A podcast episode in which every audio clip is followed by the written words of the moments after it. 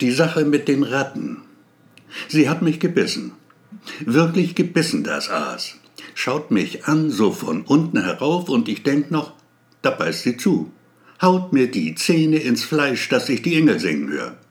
Festgebissen, echt festgebissen hat sich das Luder. Also greif ich das nächstbeste, was mir in die Finger gerät, was zufällig ein Hammer ist, knall ihm den Biest auf den Kopf, den Hammer. Zweimal habe ich zugeschlagen. Das hat nur so gespritzt, sag ich Ihnen, also richtig gespritzt hat das. Blut natürlich, und so graues Zeug kam da raus. Gezockt aber hat sie immer noch. Da hab ich ihr halt noch eins verpasst, so voll auf die Birne den Hammer. Erst da war sie dann endgültig tot. Die Ratte verfluchte. Überall treiben die Viecher sich rum inzwischen. Nirgendwo ist man sicher vor ihnen. Karin freilich, meine Frau ist das. Wenn ich ihr erzähle von den Ratten, die sagt dann immer, Ratten? Hier gibt's keine Ratten. Dies hörst du ist ein sauberes Haus. Ratten gibt's allenfalls in deinem Kopf. Du spinnst, du fantasierst, bist krank da oben. Tippt sich dabei mit dem Finger an ihren Kopf, will sagen damit, na ja, Sie wissen schon, ich sei im Oberstübchen nicht ganz richtig mehr. Vorhin erst wieder, ja, vorhin hatten Karin und er sich in der Wolle gehabt, so richtig schön in der Wolle gehabt.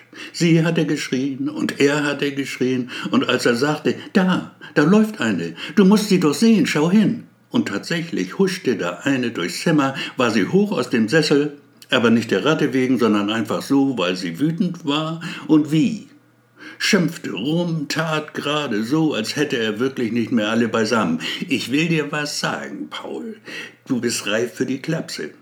Wer Ratten sieht, wo keine sind, hat echten Hauweg in der Birne. Ein Tumor vielleicht. Gehirnkrebs womöglich. Geh zum Arzt, bevor es zu spät ist.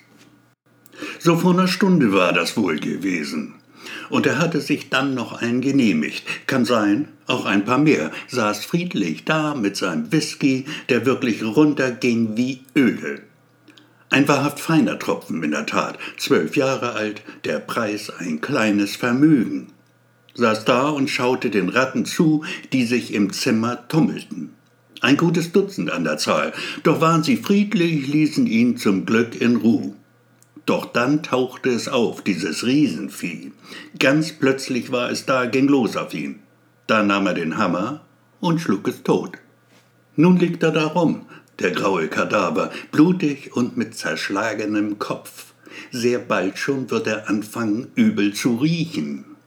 Er muss ihn beiseite schaffen, vielleicht aber sollte er auch noch warten damit, die tote Ratte Karen zeigen. Zu schön wäre es doch, ihr Gesicht zu sehen. Allein der Gedanke entlockt ihm ein Schmunzeln und er gönnt sich noch zwei Finger breit schottischen Whisky. Der zeigt allmählich Wirkung. 40 Prozent sind kein Pappenstiel.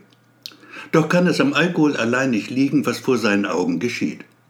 Das graue Tier am Boden, das Tote, es scheint sich zu verändern allmählich. Das Grau wird heller, das Fell immer dünner, sieht gar nicht mehr aus wie ein Fell.